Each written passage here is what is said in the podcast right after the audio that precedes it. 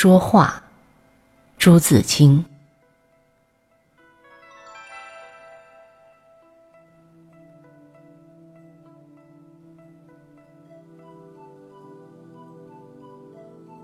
谁能不说话？除了哑子。有人这个时候说，那个时候不说；有人这个地方说，那个地方不说。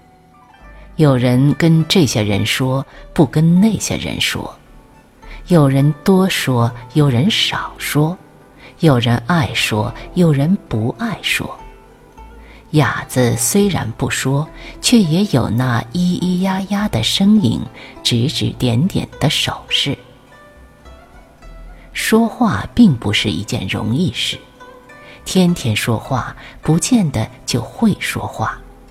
许多人说了一辈子话，没有说好过几句话。所谓“辨识的舌锋”“三寸不烂之舌”等赞词，正是物稀为贵的证据。文人们讲究图属，也是同样的道理。我们并不想做辨识、说客、文人，但是人生不外言动，除了动。就只有言。所谓人情世故，一半是在说话里。古文《尚书》里说：“唯口出好经容。”一句话的影响，有时是你料不到的。历史和小说上有的是例子。说话即使不比作文难，也绝不比作文容易。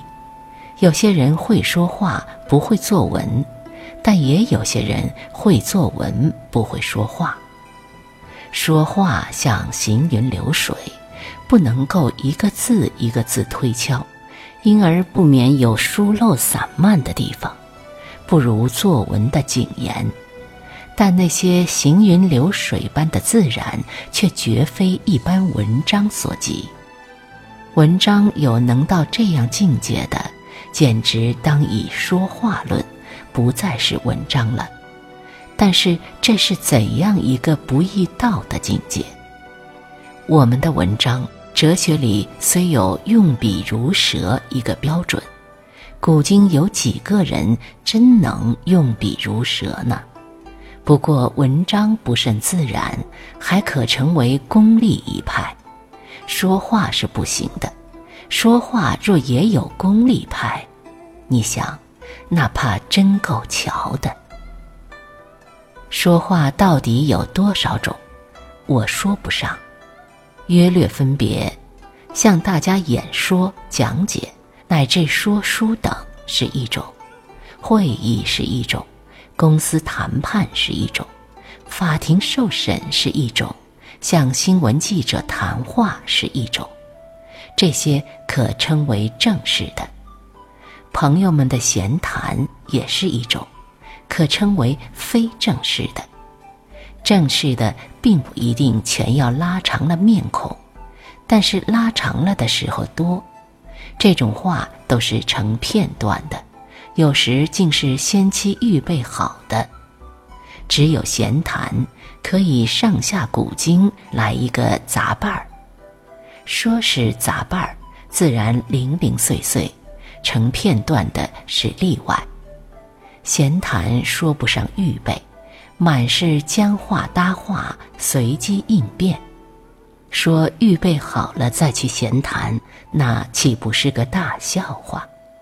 这种种说话，大约都有一些公式，就是闲谈也有。天气常是闲谈的发端。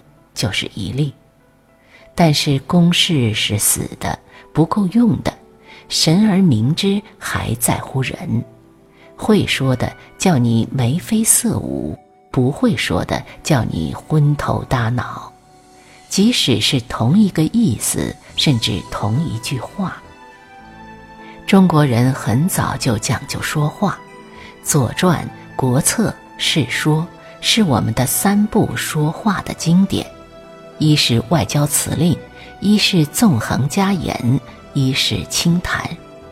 你看他们的话多么婉转如意，句句字字打进人心坎里。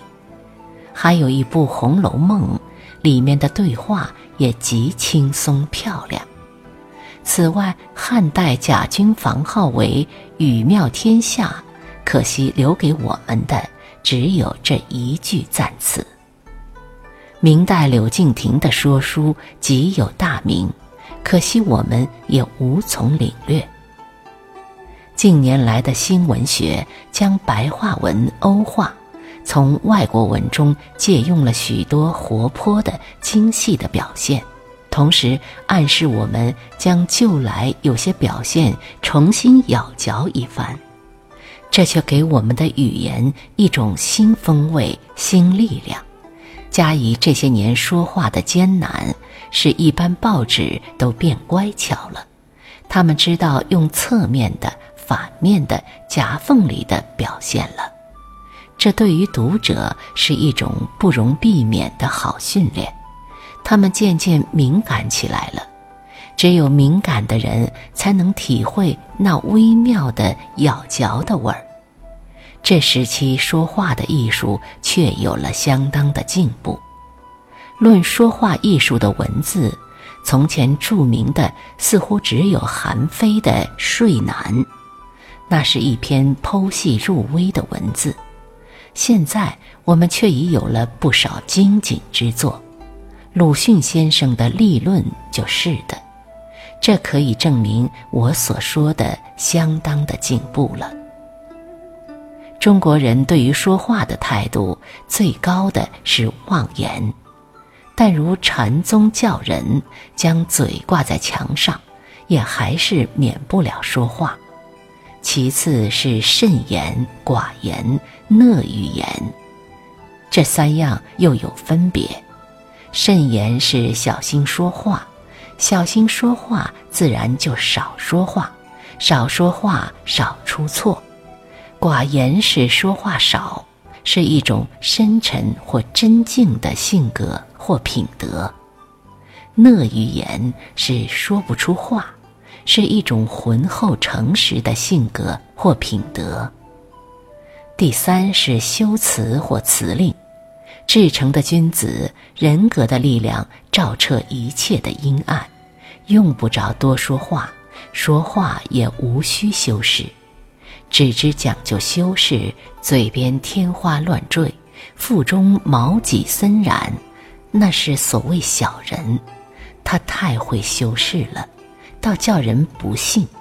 他的戏法总有让人揭穿的一日。我们是介在两者之间的平凡的人，没有那伟大的魄力，可也不至于忘掉自己。只是不能无视世故人情。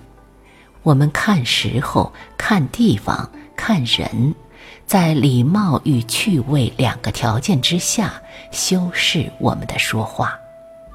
这儿没有利，只有机智。真正的利。不是修饰所可得的，我们所能希望的只是说的少，说得好。